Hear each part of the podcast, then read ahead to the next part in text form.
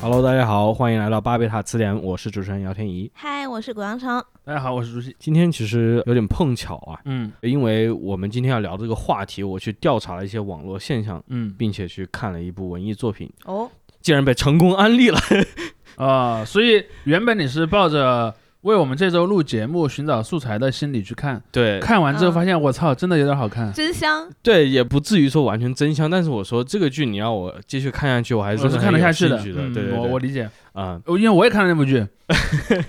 那我们今天要不要说一下我们对那对个？戳中了你们二位的那个点个题，喜好。点个呃，题，对对，其因为因为我其实一直觉得嗯讲那一段的事儿的剧应该多拍，而恰好是因为拍少了，所以有时候才会有那么多大惊小怪的事儿。嗯，这个剧就是嗯刚刚上架又下架的。嗯，光速下架，爱奇艺剧《人生若如初见》，哦，没有纸是吧？对，它就是呃有个对奇怪的你名字， 你说到这儿还有一个小插曲，就是我在我在查资料的时候，嗯，由于他那个人生若只如初见也是有那么一部对啊剧的，对，我啊而且知也道是讲清朝的，因为这个句子也是对对纳兰对性德对作品里来的嘛。我当时还搞混了，我查了半天发，我看了一会儿才发现，哦，原来不对，原来是另一部剧，你知道吧？ 对对嗯对，这个剧其实应该大家挺期待的，我看是二零二零年嗯拍的嘛，这个剧开拍就是新冠肺炎刚刚在平息下来之后，嗯嗯嗯，嗯然后呢，一复个工了。那复工了，然后对对对所以他演员阵容很豪华的，嗯，对对对，然后几位主要演员啊，李现、春夏、呃魏大勋、朱亚文，呃朱亚文，这这四位就是大家都 还有李成儒，李成儒的也配角，哎 就是大家特别呃熟悉的这些年轻的演员嘛，小、嗯小生小花。嗯，然后这个片子它讲述的呢，其实是这个清末民初的一段历史，对，然后因也因为这个历史，它就惹上了一些非议奇怪的争议，对吧？也不算奇怪吧，可以也没有多它这少个可以争预议，想我觉到得对是可以可以预见到的了，就是在当下这个社会氛围下。呃、对对应该对这么讲，那个剧的一开始其实是一个讲庚子国变之后的一个历史背景嘛。嗯嗯。然后从它的片头片尾的那些镜头来看，这个剧是一直要讲到辛亥革命以后，讲到民国时期的一个、哦可一个能内容。甚至都到北伐前，我觉得。呃，对，是很有可能那么长，但但现在我们很有 可能已经看不对对到对后面的内容了。我们看到前六，只能看到前六集的内容。前六集的内容其实就是一九零一年左右，就是在庚子国变的第二年发生的一些事情。对，对对对。然后这个片子它一开始的这个事件，嗯，又让我发现自己这个历史知识的匮乏嘛。它讲了一个哎事件叫做自立党人起义，嗯就这个故事我是以前没听过的，而且你还是个湖北人，我还是个湖北 人。对对对，我包括我后来查的时候，他还提到了相关的那个惠州起义嘛，惠州起义我都听说过。嗯，嗯，所以我就说我是自立党人，所以你到底是湖北人还是广东 人？对 对对，包括什么张之洞是背叛了 这个革命党，然后镇压了这个起义等等这些历史事实我都是不了解的，对，所以这个一开始还是在这方面都比较吸引人。应该说这个剧一开始给我的印象是，除了像你刚才讲的，它里面引引用了一些很具体的历史事件，嗯嗯，而另一点让我印象很深刻的是，它的很多细节其实做的还挺还原的，嗯，对对，对就比如说人物的服饰啊，嗯包括他们那些呃发生的具体的事件当中的一些东西，比如说一些人物之间的礼仪，还有旗人驻军军营里的那种氛围，嗯嗯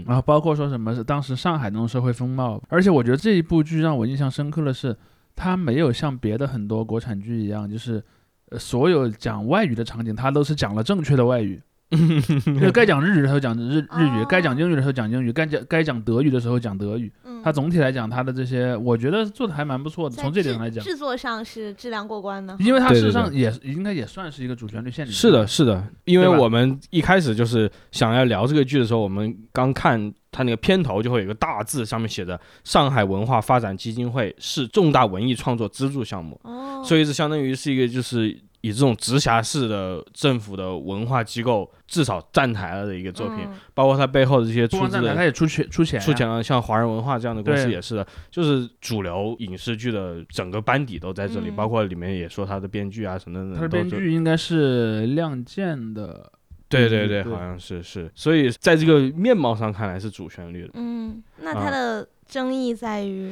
那争议呢？刚才主席其实已经点到一点，就是关于奇人这一点，嗯因为里、对，因为这个剧里面有三位这个主要角色是当时争议的重点啊，其中一个呢就是男主角呃李现扮演的这个角色，他在里面扮演一个叫做梁湘的奇人青年，然后他是祖上是多尔衮。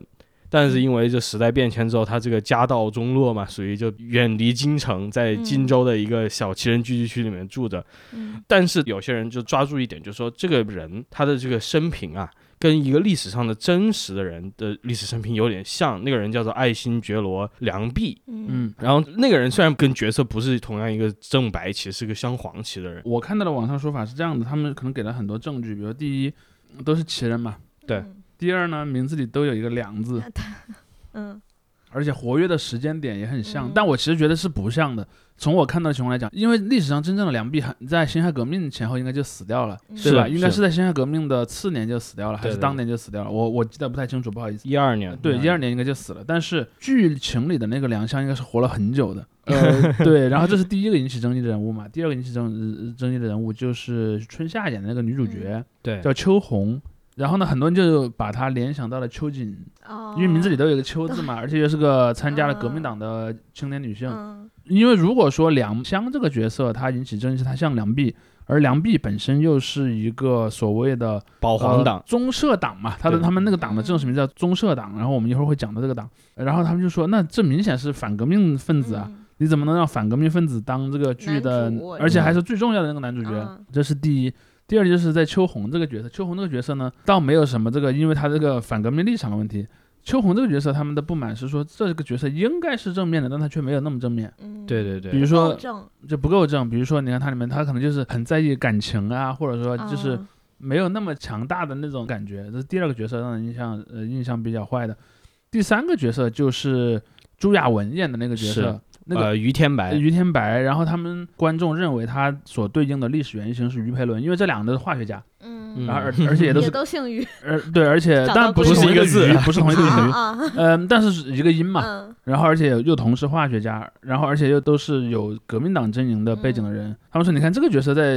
剧情里也很坏，对吧？他勾引女学生，而且他很多时候，你看他革命好像并不是真的那么在意人民，好像还很在意自己的声明，比如说，哎呀，我干了这票大的，我就怎么怎么样。他就说，他就觉得说，因为这两个角色应该是革命党人，他就说这两个革命党人却又不够完美，啊，不够伪光正，嗯不够王正，然后呢就开始引起了很多的讨论。这是第一波啊，但我觉得这个是最主要的讨论，但对还有一些对次要的讨论，比如嗯说这里面有没有一些对女性的一些问题，比如说你会看到里面的那个呃于天白去对秋红说说你不应该束胸，因为那样的话会影响你以后那个生孩子之后嗯嗯嗯给孩子哺乳的那个点，很多人就说。难道女性不应该束胸？不应该是是因为这是她的自由吗？啊啊你不应该从功能主义角度去出发，啊，对吧？嗯所以这里面涉及到两层的问题，一层是对嗯女性地位的这种认嗯认知的问题，当然第二层我觉得是更关键的，我们今天可能也要花很多时间来讨论的一个问题，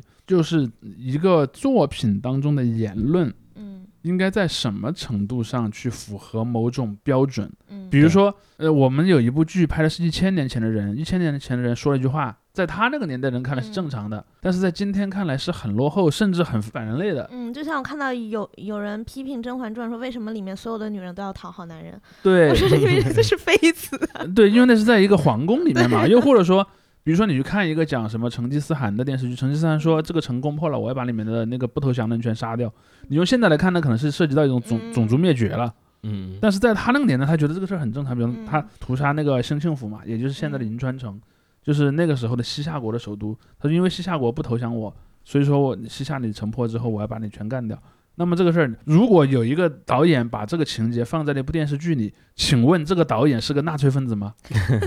其实我你你这个问题，呃刚我说完这个场景，大家都会笑。但如果我换一个问法，你可能就不敢笑了。比如说，我把同样的剧情挪到清末，一个类似的场景，它比方它有没有什么呃，比如说种族屠杀的嫌疑啊，或者说有没有什么仇恨言论的嫌疑嗯啦，或者有没有什么歧视的嫌疑，嗯都很成问题啊。嗯，对嗯而就为什么人们这么重视这一点？其实这个问题在东方和西方呢，也还是都是存在的。嗯就是说，我们为什么要形成有些有些地方是硬的？比如说，嗯在中国可能有有广电部门去管这种电视剧，嗯在美国可能没有广电部门管，但是呢，人们的共识和包括说这些大的娱乐公司他们自己内部的这个管理机制也会去对它做一些偏软性的限制。为什么呢？因为这里面其实是有个假定前提的，人们是容易被文化产品影影响的。嗯所以，比方说，如果剧里天天都跟你讲什么性别不平等就是对的，那你可能真的觉得性别不平等等是对的，但是这个真的是那样吗？一会儿我们也可以再、嗯再聊一下。嗯我觉得其实对这部剧的争议主要就在这两块儿，第一块儿就是说这这三个人物原角色型的部人物分原型的嗯问题，而另外一块儿就是说关于里面一些具体的问题，比方民族关系、性别关嗯系，包括说那时候流行的一些思想，我们一会儿也会分析到，像什么嗯无政府主义啊、什么泛亚主义啊、什么包括说各种各什么革命派的思想什么的，君君主立宪，啊、君主立宪制什么的，你会看到大量这样的讨论。嗯呃，然后这是构成了这部剧的争议的很重要的两个组成部分。对对，然后对同时还有另外一部剧，其实也是近期要上映，但是我看按现在这个态势，它很有可能上不了映 了，就叫《广州十三行》嗯那部剧。它其实我看到很多批评者都把《人生若如初见》和《广州十三行》这两部剧呃放在一起来说，说这两部剧都是代表着一种什么反动力量的反扑。嗯嗯嗯，或者说什么类似这样的一些一些这一些个词儿说感法觉吧，三汉奸，哎，三说大白三了，座大山的反扑，你知道吧？那就是人家以啊前叫什么呢？就是帝国主义嘛、封建主嗯义呃和这种官僚资本主义嘛。对。然后他们就会说，你看那个广州食堂代表其实就是那种所谓的买办阶级、官僚对资官本僚主资义本。主义，对而那个假定它是以良币嗯为原型的话，那不就涉及到封建主义的反反嗯扑了吗？所以你会看到很多这样的一些说法。所以我们就可以从这个地方开始聊一聊嗯最嗯近的这个这样的一些思潮吧。对嗯，我想稍微倒退回来讲一下，就是关开倒于车嗯是吧？退到哪儿去？ 关于 这个呃《人生若如初见》这个剧，因为我开头也说了嘛，我觉得它的制作水平上，就像你说的，确实比较精良。嗯而且我有一个什么对照点呢？就是我前一年因为大家这种推荐，高声呼喊说这个好呃看， 《觉醒年代》好看、哦啊，神注 意剧，你的发言。呃主主旋律神剧。但是我嗯看了一下，我觉得这个《觉醒年代》的制作上还是跟我喜这种期待的落差还是很大的。那可能是别人给你的预期对，太我觉高了得。别人也对，吹嗯过但了。但但这是这也是一点嘛。嗯，但确实就是我感觉它这里面特别那种什么布景啊、特效的制作啊，就很明显的，呃，我不知道是因为制作班底的问题还是怎么样，它就显显得比较粗糙你，是嗯从专业角度来看的，也不算专业吧。我觉得你两个剧如果真的对嗯照起来看，可能会比较明显。啊甚至那个风起陇西都是的，因为这个剧其实也跟这种历史虚无主义的这个争端有一点有点一关系啊点，关系，嗯但是但是今因为天是不谈古了代史歌的对原，所以好好一点。对，《风起陇西》里面这个也是，他就是剪了一个非常漂亮的预告片，然后大家粉丝在那里说：“你看，这是电影水准，怎么怎么样。”但其实你去你看细正 片，细看一下，它里嗯面确实也有很多这种特效不太行的地方，包括这个剧啊，《人生若如初见》，它也有这种国产剧的一个通病，就是它里面音乐使用跟整个氛围其实是很有不搭的啊这。是专业角度吧，就因为我因电为影博主吧， 因为因为毕竟我们这儿有个电 影博对主嘛，对对对对，因为我不知道该怎么形容，就是它有时候音乐也不是说完全不能用，但它确实就是那个音乐的选择上嗯，太一听就是那种什么什么类型的音乐，而不流是行歌不是那种，符合剧里面的音乐，而仿佛是从剧外里面加进来的东西。嗯，我跟你举个最有代表性的例子，你去看国产的电视剧，每次到那种有一点点小尴尬、有一点点搞笑的场景，你会感觉到，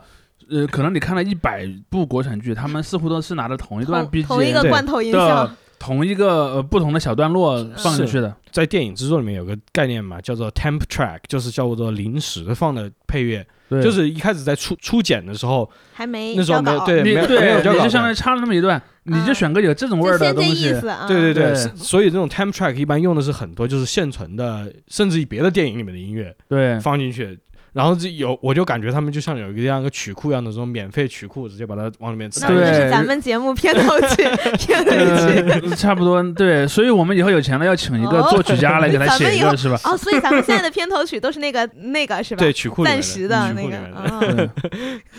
所以这些小细我节们的应该众话，筹一笔钱去去买个曲子。有朝一日咱们片头曲会替还换还。是比较影响的。包括这个剧第一集开头有一个我觉得比较雷人的桥段啊，嗯，就是开头是这个李现的角色去看嗯那个革命党看杀头处决的这个场景，哦，然后呃魏大勋的这个角色，是一个等待被判决的对人。对，然后侥幸逃过一死，嗯，之后，那个李现就拉上魏大勋，就说：“哎，你活下来了，咱们走，我带你回城。”然后两个人一路骑马。这时候，整个那个剧的基调就变了，就变得比较阳光，然后放起那种比较搞变怪的得很音浪乐。漫，对对，然后确实有这种卖腐嫌疑，甚至我都觉 得。然后两个人在那在马上来直男颠卖簸腐，就是他，你知道那种拍假骑马那种镜头，就是一般那个镜头卡对着上两个人身是吧在在颠颠嗯，对，那个就比较明显的是一个假的嘛。嗯，所以在那个地方就整个氛围，我觉得，哎，这有点不不对啊头，对吧？嗯， 就是这种东西了，我我会挑剔一下。但是我觉得这些呃叫什么，瑕不掩瑜，这些侠还是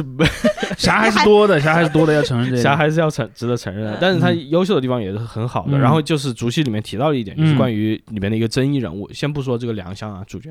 就是于天埋这个角色，哎，我觉得是特别有看头的、有趣的一个角色，呃，我也这么想。对你先说，因为他是一个非常渣的人。 嗯，就是，非常渣的人对对， 他是人人品上人品上呃对对，他。他就是一个经常勾引女学生的坏老师，坏老师，对，然后他他不仅是这一点，而且他非常典型的就是那种，他一开始就是第一次勾引那个春夏角色，一把他抱在怀里就说我要震动全中国， 就是那个啊，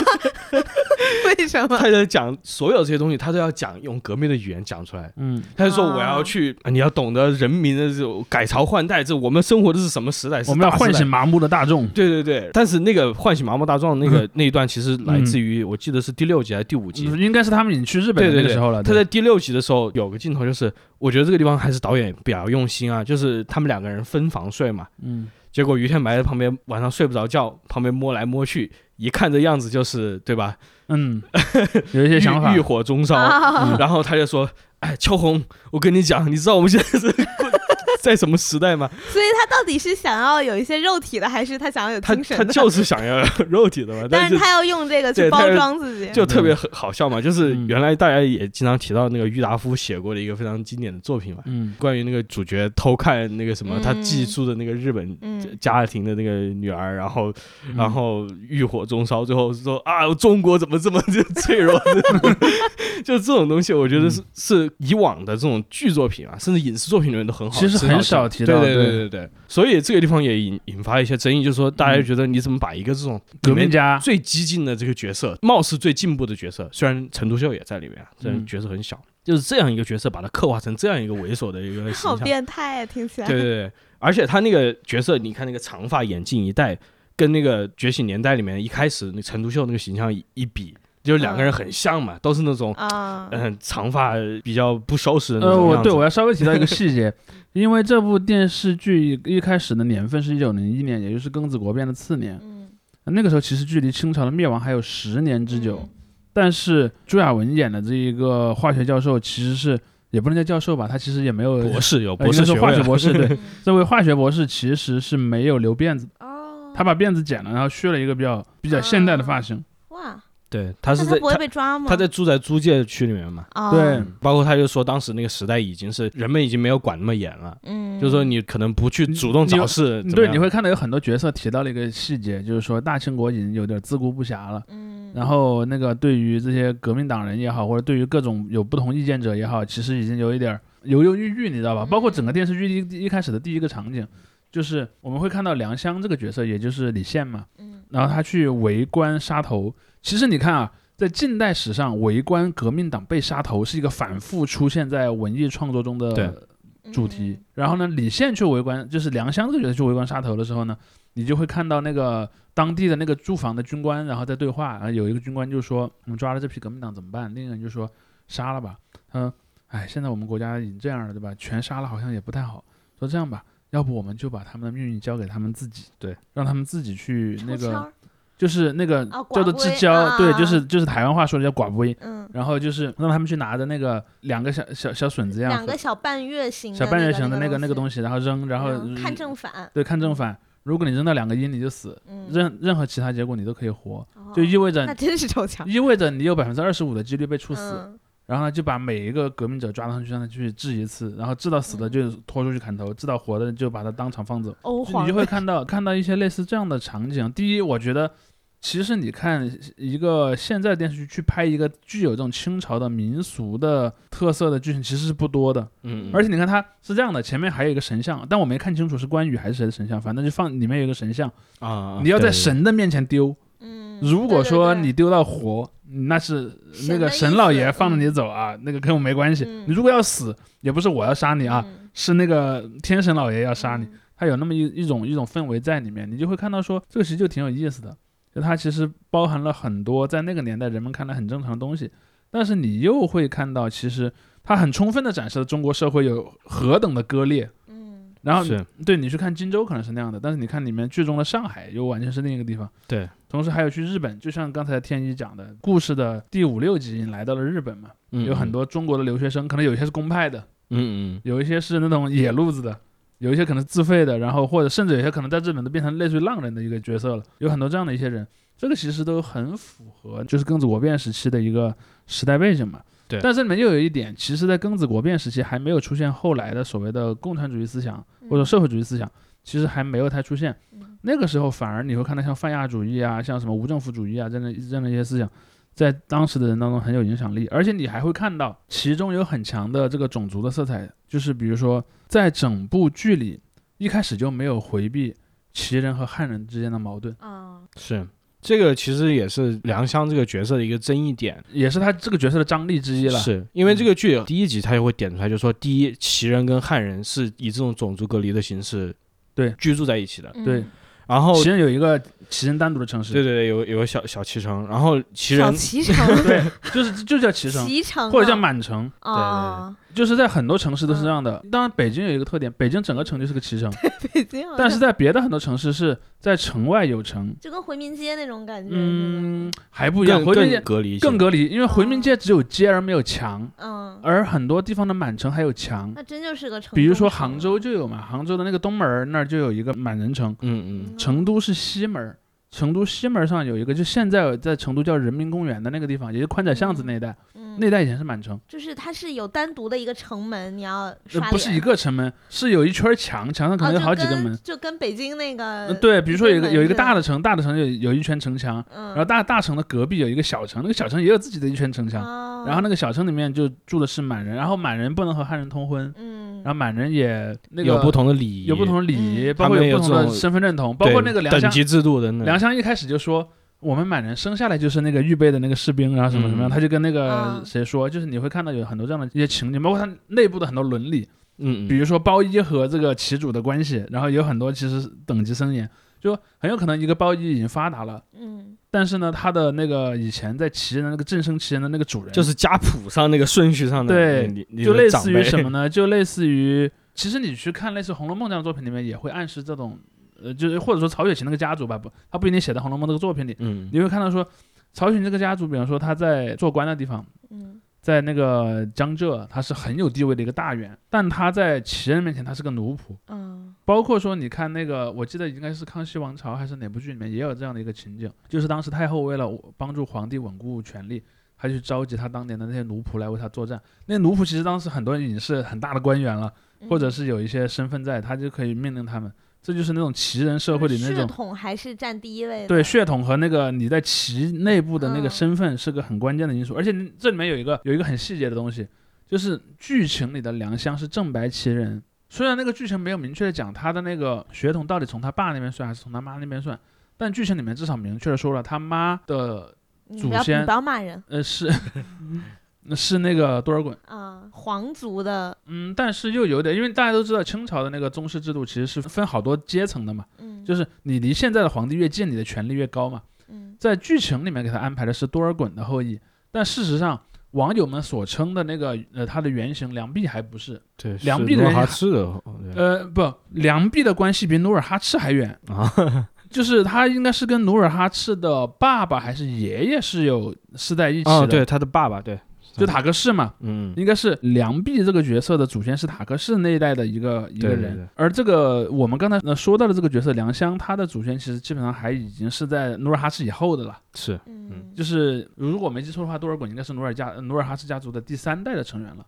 然后从那个地方开始分支的。当然，这边有一点，因为本身多尔衮的历史地位在清朝也几升几降，但那也不是我们今天要讨论重点。但是这在剧情里面，你会看到有很多强调满汉之分的，嗯包括说双方有不同的文化。像第一第一集里面用了大量的情节来说，满人有自己的礼仪，怎么磕头，嗯，然后怎么问候，包括说吃饭的时候应该吃什么，怎么称呼亲戚。而且第一集里面就展示了一点，我们刚才说的那个问题，就是奴仆是不能比主人高贵的。虽然在社会上你的经济地位可能，比方那个主人现在已经变得很穷了，那个奴仆现在是个很富有的人，但是奴仆见了主人还是要行礼，嗯主人不让他做，他还是不 能做。所以李现就是最尊贵的那个，对吧？呃其他人都李是现他按的是按血统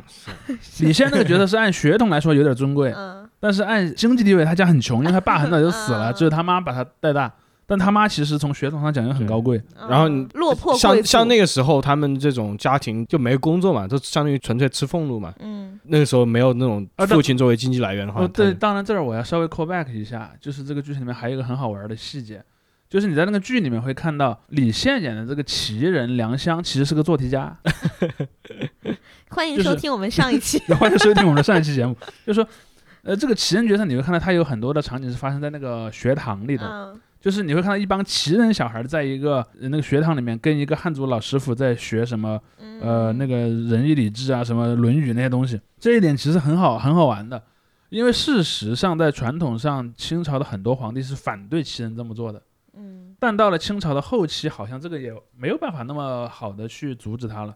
甚至你去看历史上那个梁壁的祖先，应该是他爷爷那代就出过一个进士，哦就是以这个满人的身份考中进士，其实还是挺少见的。嗯嗯，而且你要考虑到那个时候已经是属于清朝处于战乱年代嘛，对你相当于你这种贵族的小孩去当兵，感觉这个生存率越来越低了，你还不如嗯当个文官对吧？考考进 去，对，当然剧情里面有个安排嘛，就是说说是因为那个庆亲王家不想去派孩子去对对日本，然后所以呢就在中谱上找了一个跟自己家的那个关系比较近的孩子去顶了这个就是有关系的，应该就是嗯是可有可以用来顶替的人。对，然后去去顶了这个东西。但这个其实我觉得剧情还是有点问题，就是他没说明白李现他爸这边的那个血统的问题，但那也不是很重要，只是我有点吹毛求疵啊。 然后对，然你后在意的点对，然后他就去做了这么样的一个顶锅的学生嘛。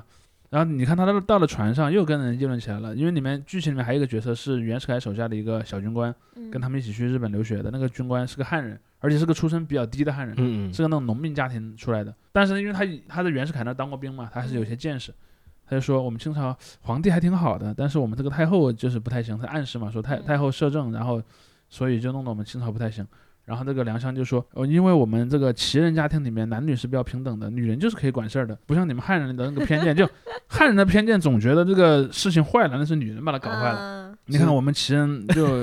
对吧？我就觉得哎这个很好笑，就是这是一个我以前没有思考过的角度，你知道吧？对对对，包括说，你看那里面还有一点，就是奇人女子是不裹脚的。甚至这个整个情节，你其实退一步来看，也是有一种第二层的讽刺意味在里面。对就是因为我自己看的时候，我就觉得那个李仁俊就是那个袁世凯的手下，他这个角色对于这一番言论其实是那种打哈哈的态有度，有点儿不屑一顾的。对对对，因为对包括你说他如果是个农民出身的，那他这个农民家庭里面，其实这种女性的至少在工作的参与啊，她也是被迫的嘛，但是对她确实在工作参与是跟男性是同等的，啊，当然他地位也许确是实，但是地位确实低。社会地位是对会低一些，对对，她不会是到慈禧那样，但确实就是他们会至少会意识到这是嗯完全不同的一个社会结构哎造是的成的一个情况嘛。所以你看他会不太同意那个观 点，对，所以这里剧里面，我觉得就包括之前说的于天埋那些东西，外加这个，然后外加一些那种时代的刻画，我觉得是很多有很多讽刺的地方在的。对，因为我我也看了一下，他应该是七月十八号开始网网上传的，嗯很快就引起争议了啊。我当时还专门看了一下很多人对他的批评，很多批评人就说这部剧把清朝写的太好了，我就说我怎么就没看出这个意思来 啊？其实那个剧里清朝是一个被嘲讽的很厉害的对象，嗯风雨飘摇了他只是没有用一句很明确的台词说清朝就是不行，对，但整部剧里面处处都显示出来清朝不行。是，嗯而且里面还在讲一个故事，就是我觉得很多人经常会忽视，啊，别的电视剧里面其实有提到，就是关于在清朝末期的时候，西方列强对于清清朝的态度发生了变化，就是从鸦片战争以后，他觉得你清朝政府其实是个有时候是个不错的这种打手嘛，嗯，你是作为相当于以以代理华人制嘛华嘛，啊对对对。嗯包括里面关于载沣的那段剧情，包括于天埋对这个的反对等等，嗯，就是说西方想把这个载沣打造成一个这种比较现代化的清朝皇室成员，然后他们就进行了这种媒体宣传等等，就这些故事在往常的至少在教科书里面就是一句话提过嘛，嗯，就会讲这种清朝这个半殖民半封建，这就是所有的这些内容的一个大概括。应该这么讲，我我觉得从我们一般学到的那个、呃、中小学的这些教育里面，大家都会会从一个大面儿上讲，比如说、嗯清朝沦为了那个半殖民地半封建社会，嗯嗯也会用这个说法，但他可能很少去具体的提它是一个怎么样的运作的，因为其实很复杂。对比方涉及到可能不同的国家，嗯甚至可能不同国家里的不同派系对中国问题的看法，以及他们不同的代理人。比如说，可能有些时候，可能你会看到，哎，庆亲王可能是一个很重要的代理人，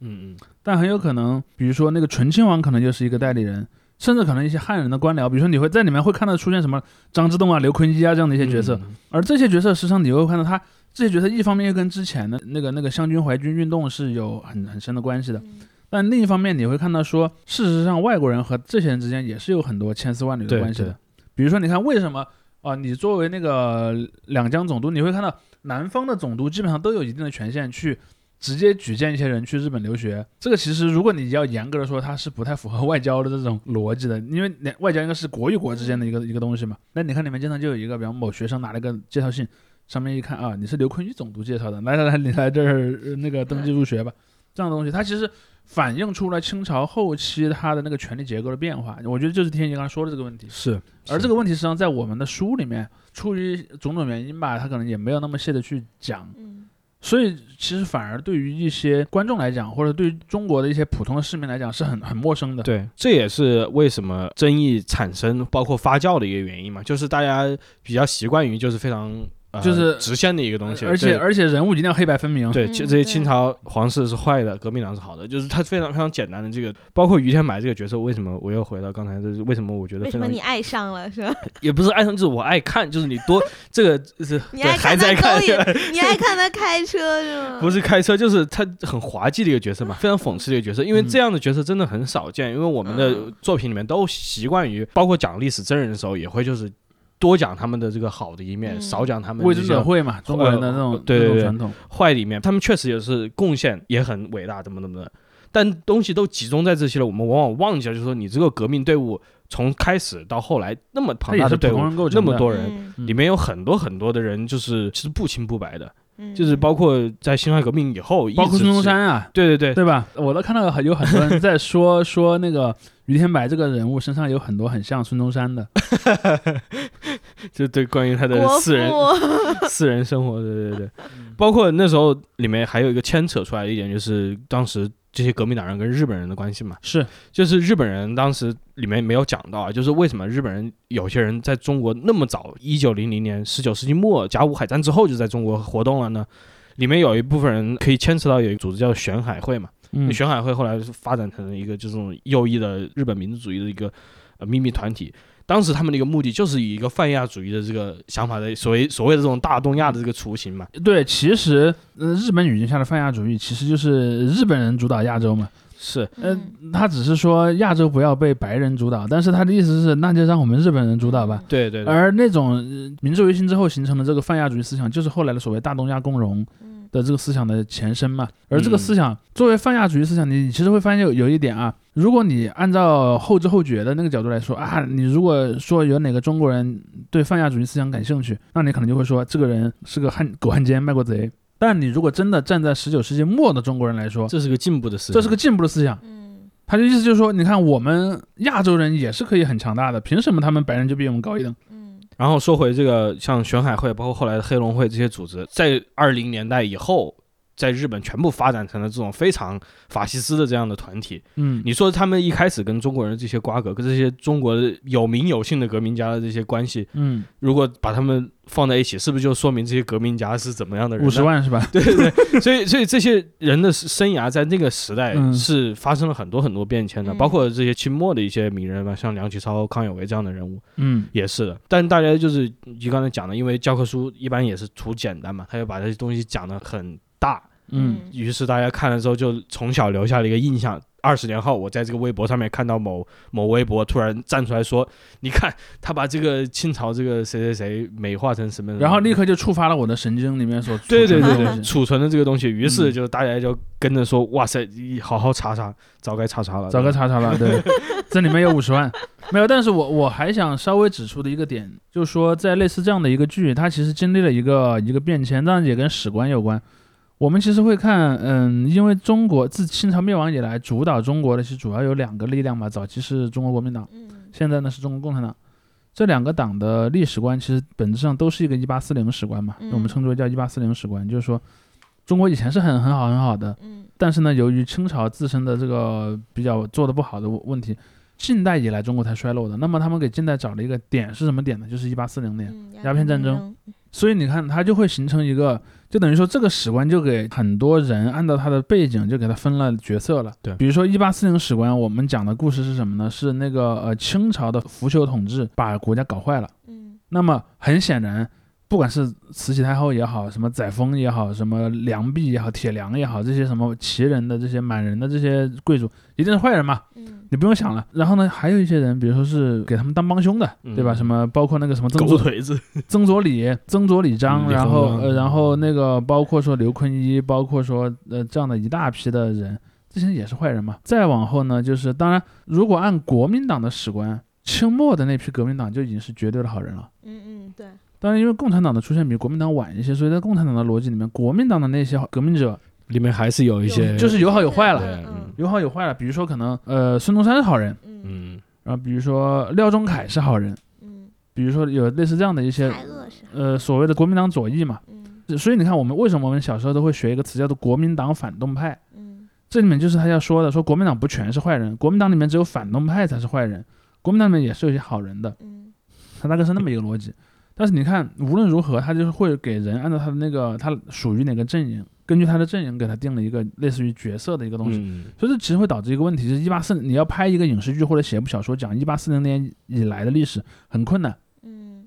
因为你可能就很难突破。比如说，因为我们知道。一般来讲，比较让读者容易看得进去的文艺作品里面的角色，一般不会那么单调，对对，不会那么只有一个属性。但是呢，如果你想在刚才我说的这个环境下，你如如果你想要突破这个框架去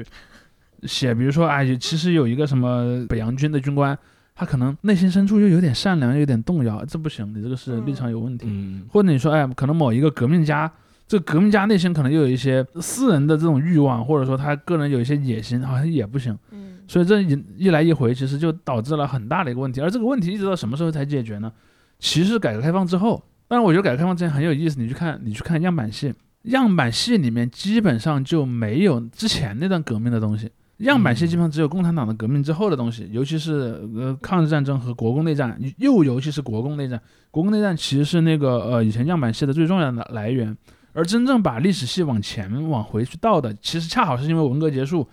很多东西可以开始拍了。嗯那如果我们不考虑台湾和香港拍的类似的作品，嗯因为当年也有很多东西是直接从香港、台湾引进嗯回来的，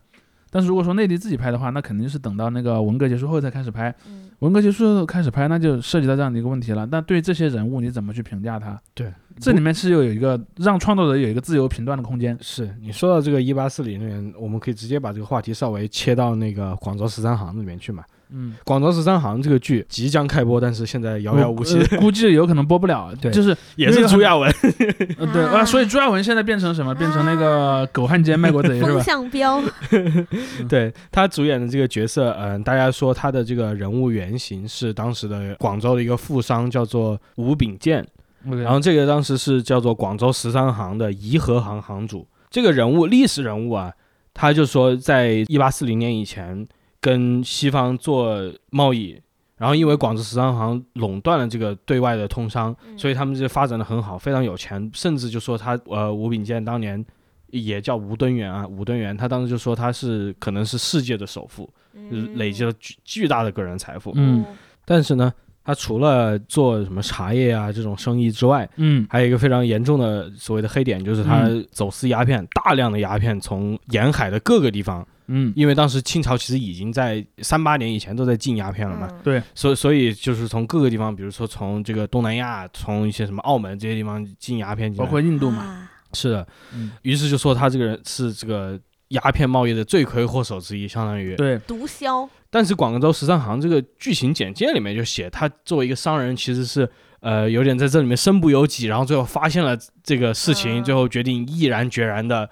支持清政府，反对抵抗外国人抵抗外他国人这个是有明说他的原型是他是吧？在那个最早说的是他的故事最早的豆瓣的那个简介里面用的那个角色名字，就是跟那这个很像，对，叫就叫武敦元。啊，所以大家当时就是一一眼就看上了嘛，现在现在把它一眼就改掉了看，上了，嗯那个包括真实的角色也名字不叫那个，但其实因为国内拍电视剧，其实很多都是把名字变了一嗯下，化用一下简单一对，点所变以一下。嗯对，所以也恰好是刚才天怡说的这个原因，才使得很多观众特别热衷于给电视剧里的角色找原原型型。嗯对，嗯嗯嗯。所以像现实生活中这个吴吴秉鉴，在我们的这个史观里面是被定性成这种呃 做林则徐钦点的坏人。大买办嘛，就是大买办、大狗腿子。 嗯，然后你这样一个电视剧拍了，想把它拍成这样一个。呃，好像有最点终好嗯最终是一个英雄人物，甚至啊就是我要决定觉醒为国这个抗战。虽然在现实中这个人物也确实这样做了，就是他在鸦片鸦片战争真的爆发之后，他是就是选择给清政府出资啊等等，嗯但是那个也。我们如果真的在历史当时来看，很有可能也是被迫的， 这要不是说嗯他个人是什么想法，但那个都不谈了。总之就是这些东西，大家很多友已经先入为主的把这个帽子扣上了嘛。对，这段历史就是说，如果你真的拍一部电影或者一个电视剧，讲这个吴呃吴秉鉴的故事，即使你把它讲讲成一个坏人的故事，我觉得还是也是值得一看的嘛。因为这、嗯这个历史确实，就像我们刚才说，历史书讲的少，那那我想多了解一下嗯，我们的直接取个名字叫 Narcos。对，大毒枭的，咱咱们一八四零年以后的历史有很多很多的这种比较复杂的人物，他也嗯许就是在整个大史观下就是坏人，或者你很多时候会看到，你去看近代史，经常会看到一个人物，比方说这个人物在这个故事里他是这样一个角色，嗯在另一个故事里他又是另一个角色，甚至你经常会看到说，比如说一个角色在中国人的记载中是这样一个角色，但他嗯可能去了，，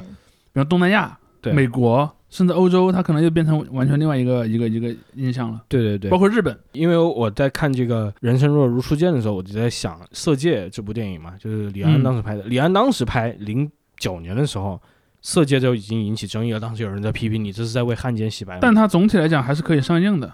对，可以以算虽然是是把把那虽然个有删了，但但它删的其实还不是对正它式是情一感，那种删的性场面是性场面。对嗯，然后这部电影，我就想，那个片子里面拍的是多么复杂的一个情愫啊！这个里面那个角色，就王对佳芝那个角色，他这个心理，在很多人直白的史观看来，那就是一个汉奸心理。你嗯怎么能就是爱上一个这样的人呢？对吧？你只能，呃，这个叫汉奸的传递性 原则。你你没有恨一个汉奸，你也就是汉奸。他不仅是这个，呃他就他相还当于还喜欢上他了 直直嘛？接背叛革命了嘛？对，呃就帮他行给给他那个传递信息了嘛？对行行动上背叛革命了，就是嗯你说做出这种举动的人，这这种电影今天还能看？但确实就是你看，就刚才你说的呃，十，但十几是年前汤唯确实因为这个原因而被那个，啊，就很对多 年就就是敏感了嘛。对对对，但是就像你说的，电影上了嘛，嗯，包括你像《末代皇帝》这样一部电影，虽然当时可能也没在中国上映了，但是在中国网友但是呃哦心我中我已要经指成为这出一种点，神后来作后来有这个中央电视台的新呃电影频道之后，嗯，呃，《末代皇帝》是在电影频道播过对的。我啊我就是在我电视都看上到过看的所嗯以这个《末代皇帝》他也用了一个非常至少比较复杂的眼光去审视了，就是溥仪的他的一嗯一生嘛。这种故事我觉得都是可以拍的，这在我这个上面有个原则性的，这不是一个禁区。对于很多网友来说，他这个已在经出发点已经上已经差就不是一多个是问个禁题。区了。对对，已经已经在哦，我我我刚钢我丝上面跳舞了。 你这么一说，我刚才才想起来，我来之前在查这个关于这部剧的编剧的时候，我发现这个编剧前几年还写过另一个剧的剧本，叫《少帅》，啊啊，那个有因为被《少帅》骂里了面写的是那个张学良嘛。嗯，其实你看，张学良这个角色要是没有发生西安事变，他也是个百分之百的坏人，就是在现在的这个嗯中国大陆的这个主流史观里面。但由于这一点，就是那个西我安知道事进步变，性，它具有了一点点的进步性，你就会看到他好像拿到了一张护身符，就是我拍张学良，就至少没有那么多人敢明目张胆的嗯要去要去弄我。但当然也会也会有一点，因为少帅那个剧也是好几年前的，如果放在最近也有问题，比如说嗯之前应该是沈阳还就好像就沈阳当地要发行一个那个少帅的那个公交卡，就是以以张学良命名的那个公交卡，然后当时就在全国引起了网民的那个愤怒的声讨。后来那个当地的就只好说啊、我们已经把这个不成熟的计划给给拿掉了，是一个啊是一个呃好像说应该是某个人就是一个不成熟的想法，我们并没有真的想这么做，嗯大概这样子。就你会看到，即便是张学良这种在现在的官方史观里面，他其实还是有一定的可以讨论的空间的人，他的可讨论空间也是在收窄的。更何况那些本来就就就比较敏感的人物呢？当然我也不会赞成把它放到邮票上了。但总之总之就是回到艺术创作这个点来呢，我嗯觉得它作为一个角色，作为一个核心角色来来探讨、来嗯来去了解、来研究，那是是的非非常值得的。嗯我觉得我们在场的都可以确认的一个共识就是说，影视作品里面出现什么角色，不代表不代表作者创作者支持那个支观持这点，嗯个角色，甚至对也不代表观众支持这个角色。就是你对观众看了这个东西，不代表你对表示了你的这个道德上的态度。对这个我觉得已经可以网络这个舆论上面 切掉一半人走了，因为很多人对就觉得你拍这个人就就就是图谋不轨，对对对，哎，你说到这个，我我想起来，因为我最近看的一个影视博主，他在回顾《奋斗》这部剧。啊，嗯然后那个剧其实当时就是很火嘛，然后大家都觉得就也也演得很好，然后故事也很有意思什么的。当然你你现在来看，有一些很狗血的部分，什么嗯抢闺蜜男朋友这种事情什么的。嗯然后但是我这次看就有很多弹幕怎么说呢？意思就是说怎么能拍这么一群主角呢？因为里面的嗯每个人都很坏。然后我当时看全那员个，恶人，对，就是不是就是每个人都有好有坏，嗯，对然后我我看那个弹幕，我然后我再回想我当时看那个电视剧，虽然那个时候我还很小，但是我周围的人呀、或我家长什么都没觉得这是个事儿，然后反反而觉得他们可能很真实，就你那个年纪有这种什么的我要跳出来暴露年龄了。啊。那你时说候的这个现象，当然那个也不是我，我马上要说的这部剧也不是我嗯自己看过的，或者说我没有在这个剧播出之初那个年代看过，我也是在嗯后来重新看过这部剧。很多人都知道有个剧叫《渴望》，啊，对，嗯就是改革开放之后对的对最早的那种，就是知郑青晓的龙所谓导演的的所谓的那个什么伤痕文学的那种嗯类型的电视剧之一，你就就会看到是，郑晓龙导演的，呃，我不太记得是不是他了，嗯反正好像是反正《渴望》这个剧里面，你会看到里面的很多人物是不完美的张，凯丽演的，对吧？，对，然后里嗯面的很多人物，比方说他的他的他所做的人生选择在道德上嗯，是会让观众不同意的。那个女主好像就是个有点白莲花的那啊种是的圣母，是的那种，然后你所以你看，即便在八十年代他刚播的时候，其实就有很多观众也好，或者说一些甚至可能一些媒体机构也好，都对这个是有不同意见的。嗯但好像那时候也没有谁说要把这样的一部剧给对对对下架掉。再包括九十年代有一部上海，我相信如果我们的听众里面有在上海的朋友，可能还看过那部剧的方言版本，就是那个《孽债》。《孽债》里面的很多人物其实道德上也是很不完美的，比如嗯说，呃，我是个上海知青，我去了那个西双版纳，我可能在当地结交了一个一个一个农村里的姑娘，甚至我跟她可能呃生了个孩子，但后来突然有一天告诉我文革结束了，你现在可以回、嗯回上海了，我好高兴啊！但是突然说，但是你不能把你在当地的那个家庭带呃走家庭带走，一下子就造成了很多孤儿。你看那个电视剧一开始是什么嗯呢？是那我说的这个故事已经过了十几年了。那代孤儿呢，不知道自己的父亲是谁，嗯但他妈妈们告诉他说，你们的父亲是一个来自上海的人，他叫什么什么什么，来自什么那个什么单位。嗯，然后故事的一开始就是这帮呃云南呃那些少数民族边疆地区的那个混血小孩儿，我说 混血一下，就是混就是混着呃呃民族民族和嗯地、地区之间吧。嗯然后这帮小孩儿呢，就搭上了一个长途的车，然后要找去爸爸上海，对，要找到自己我的，要嗯我要找我爸爸，是不是？嗯，对，就是那个主题曲嘛。然后你就会看到这个剧里面的那些人物在道德上其实都是有很大的瑕疵的，其实就是你可以讨厌这些人，但是你不能禁止他他能拍的啊出现嘛。对对对，或者说，这就是我我在本本期节目一开始说那个观点，就是说很多对这一类的东西，让不光涉及在政治和历史层面了，包括说对于那个个人道呃德嗯道德个人呀比如说这种抽烟啦，什么那个喝酒啊，什么包括呃暴力行为什么的，你就会看到说，呃，要求把这一类内容从呃文艺作品中禁掉的人的观点，一般是这种行为容易引起模仿。嗯然后，而我我有一个稍微不同的观点，当然这个观点我我也看过一些学者表达过类似的观点啊，嗯就是说我们其实是低估了人的这个自身的能动性。比如说，我可以举一个例子，我相信绝大多数的观众在他们青春期的时候是看过一些色情呃内容的，嗯大家不要不好意思，这都是人、 人之常情。甚至那些色情作品里面有一些情节，可能放在现实世界中，犯如果发生罪是犯罪的，比如嗯说你能看到什么 日本日本的那些电影公，车痴汉这种，对。但真的有多少人是因为看了这个东西，他真的变成了个犯罪分子吗？嗯我我我我我肯定只能说，我相信绝对不是完全没有。嗯比如说，可能一百万个看了这种东西里面，可能有那么几个人真的变成了一个嗯潜在的犯罪分子。但是呢，我相信绝大多数人是是有一个基本的是非判断能力的，他或者看不会了柯南之后拿对钓鱼线勒人，对看了柯南就拿钓鱼线勒人，或者说看了什么，比如说《帝国的毁灭》，然 后就就要指挥党卫军去把人家给炸平了。我好像没有见到这样的人，嗯包括说《电锯杀人狂》，对吧？也没有啊对人因为对对看了《电电锯锯杀人惊狂》魂就变成了《电锯杀人狂》。嗯所以说，呃，我的一个观点是，当然我支持对这种内容做一定程度的，比如说你要标出来，嗯，这部电影当中可能包含一些什么，比如说。分级嘛，呃，对，血这腥分级嘛，暴力啊血腥暴力什么，呃，粗鲁的语言，或者说可能有争议的观点之类的，在做到这点的前提之下，其实是我个人认为是没有问题。这个其实也让我想到了一个什么问题呢？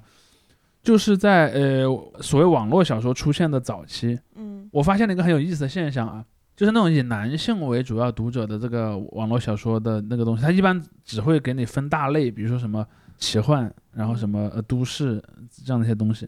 而我发现女性向的这些作品，它的这个这个标签打得很细，比如说呃我这个是耽美，我光打个耽美还不够，嗯我要写比如说这个里面的这个 CP 是谁。这个作品是是好结局还是对对坏对结局，或者说这里面有没有涉及到一些，比如说某些特定类型的行为，比如说有没有涉及到出轨，嗯，有没有涉及到比如说一些比较粗鲁的那个暴力的行为，这它会分很多很多很多标签。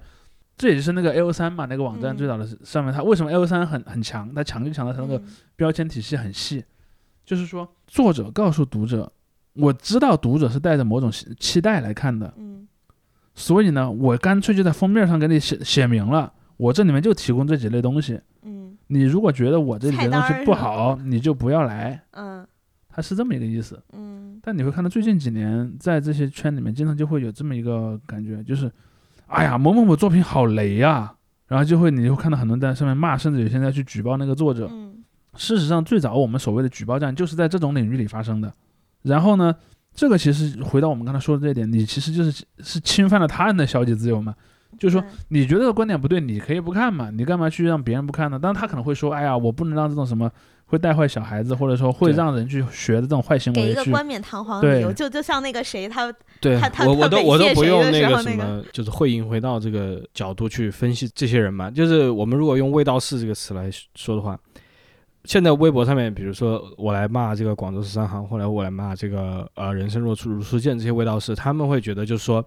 我是分得清的，我知道你这个是坏毒草大毒草，然后我而且我看到我不会被腐蚀，对，但是其他人但太剩下脆弱所有了。人都 会，对，就恨不得真的就是所有人嗯，都都得要我来保护，我坚强的后盾保护着我背后所有的小学哇生我。懂了。这个人是什么呢？这个人就类似于那个教廷的那个审判官。，对对对，嗯就是因为我我我我正想提这一点嘛。本审判官是可以看异端思想 的，因为本审判官经过了专业的嗯训练，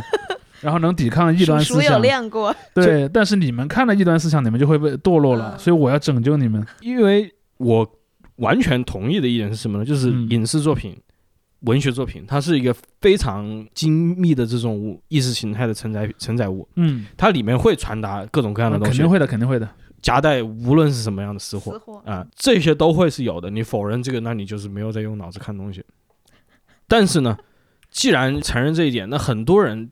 大多数人都应该是有能力就是辨别他的就是辨别它，嗯就是因为现在已经恶性循环成了一个什么状态呢？因为我们已经不能在这个理想状态里面谈，大家都是自主的，可以去嗯，看清楚了。现在已经我们的在这些现象里面已经可以看到一个恶性循环，结果就是说，不仅是说味道是存在，是很多人要求味道是存在，嗯就是说我得要一个人来告诉我，你说能不能看？对对，有一个人要告诉我能不能看，我我看了这个我思想动摇了怎么办？对就是有些人他会有这样的一个担忧，对，没有我我我刚才想讲的一个点是说，当然作者肯定是有传达某种思想的动机，嗯嗯就哪怕他没有明确动机，他也会产生那种客观效果。但是问题就是你刚才说的这个问题，就是人们好像也对自己的这个心理有点儿没有信心了，嗯嗯嗯，就是就是或者他从来没有有过信心，对，就是或者他就没有想过我是一个也有嗯自主判断是的非的嗯能力的，那是不是更懒了呀？有点像什么呢？就是我我其实碰到过这样的一些一些朋友，有时候比如说，那现在呃随着我我也越来越大了，就碰到这种人就越来越少了。以前是碰到过的，比如说有一个东西一看，可能有有一个人过来，哎，这里面谁是好人？嗯，包括你看现在，啊包括你看现在很多在那些网上讨论这些文艺作品，他经常也会有这种倾向。比如说，他们经常讲一个概念叫做番位嘛，嗯就是谁是这个作品里最重要的那个人物，比方男一号、男二号、男三号、女一号、女二号、女女三号，人们很倾向于去做这种很细的分类，就是一定要用一个模式去套，很很明明确的排名，确的排名。那么他可能就会想，那么男一号的行为，既然男一号会占了最多的篇幅，然后作者花了最多的这个那个那个心思来描写这个人物，那作者一定是认为这个人物是好的，是他的是一某个种比较导向，这种正是个面导向向性的对嗯因此呢，我就要去审视这个一号人物，他到底担不担得起这个好的这个形象的一个东西。所以你就会看到这样的一种思维吧，在越来越多。也就是天一刚才说的，人们不管他事实上的这个心智的这个判断力有没有下降，嗯他至少他认为我的心智的判断力是不足以抵抗这种东西的。甚至包括大家批评，就说啊、呃现在这种呃文化政策有点太紧了，怎么样，有点太刻板，太多要求，说要天天要弘弘扬正能量。嗯我觉得这个你就是拍这些他，们自己，你拍这些东西，我觉得你跟弘扬正能量完全不冲突啊。嗯，我看这些东西，我产生了一种自我批判或者对他的批判，这也是正能量啊，这怎么就不是正能量了呢？哎，我又想到就是前阵子星星点灯改词儿那个事儿，嗯不，是也搞得特别大嘛？然后那个时候，其实我在首页有挺，就是大家基本上是批判他的，嗯，啊就是说他这个词儿也没有什么意思啊，他说的是那就个，就算有，也是那个时代的事儿，对呀、也跟然你没什后么说关也系。对，然后但是同样也是这批人会在影视作品里有坏人的时候，说他怎么能做这种坏事儿，就是 就就就我觉得他这两种是矛盾的，呃，那我觉得，我觉得那两拨人不完全重叠。嗯嗯，嗯当然，这也是一种民粹主义啦，就是说我我所代表的那个是一个更真正的、更本质的那个人群，而你那嗯个我代表保护的不所有是，的纯真的少嗯对女，我我保护的是纯真的那个人民，因为我理解是会批评新兴点的改词人，往往是往往是呃倾向于更大创作自由的，嗯，我也是这么理解的，但他那是为什么？就我们假设分两群人，嗯一群人是我们认为一般向上比较支持保护创作自由的，另一部分人是比较倾向于限制创作自由的。嗯这两群人呢，在正常情况下，他们比如说碰到人生弱智触见，他们就会产生分歧。嗯比方说这一派人觉得，哎，他拍一拍也可以嘛，另一派觉得，哎，这个不能拍，这个要下架。而有一类呢是走得太远了，走得太远之后，使得那些原本支持限制自由的人也觉得好像。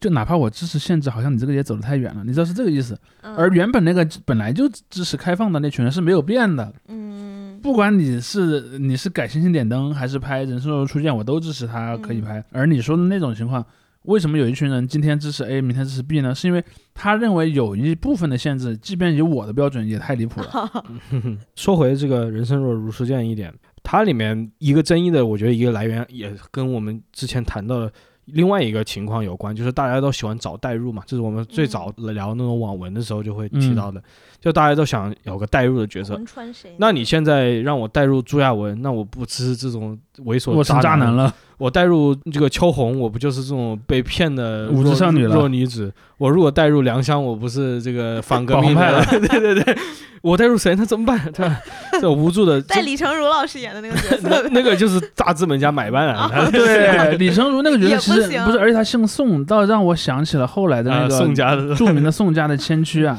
对，那嗯那更不得了，对吧？更不能，你总不反动能派你总不能带入纯亲 王吧？嗯嗯，所以就是这个也是会引起一些一些人的焦虑。虽然我真的现实中，也许是我运气好吧，就没有见到这样的人，就说我非要带入一个主角，柯看耀我才基才能活下去。嗯，这种态度是限制正嗯正常创作的一个非常严重的一个点，其或实者因为大家都会想要找一个东西来自嗯我投射，这个是我很我可突怕然的其实我突然在想，就是你刚才在说的这种人们总想去在里面带一个角色，我一直认为这里面可能有一个很重要的推动力，就是人们的这种想法的推动力，很有可能是类似于网络小说这样的东西。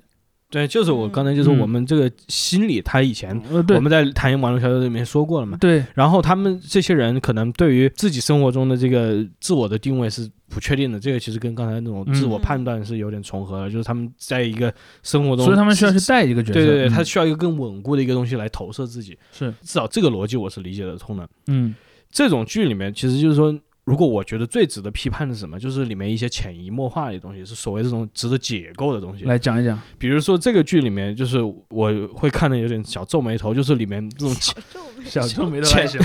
也太可爱了，潜藏的那个关于优生学的这种推崇，嗯就因为他优生学，对优生学就是就是讲这个啊咱们中华民族啊，要讲这种要要强国强种啊，对要讲这种强国强种啊，就是这些东西啊它会。但是他确实也是那个时代对，人这的是思那个想，对，对，它是非常那个那个时代，所以我就小皱眉头嘛，我没对因为 但是没有我大皱，小皱眉头一定 要发一个动图到，挺有但趣的。但就是看这个剧的，我觉得这个嗯走向它是不会严肃的去把这个东西解构一番的，但我认为也确实也那一代人不是这也个不是是那代人的对使命也，不是那代人的使命。那那我就说的话，这个小皱眉头嘛。嗯然后包括里面有一些就是玩玩梗的东西，但也有可能跟剪辑有关。就是里面第一集里面，梁湘的母亲跟她那个包衣见面的时候，就是嗯一定 要去。折辱人哎人家哎，对一下的，一。个一个梗嘛，就好笑。这这，哎，你以为我是这个巡抚的夫人对吧？啊呃，好，不是严御史的夫人呃，哎不是，她在巡抚的夫人家里做客，哦，对对，对客人是严御史的夫人。对对对，嗯他在那个巡抚，就是你这个巡抚汉人把我当成什么了，对吧？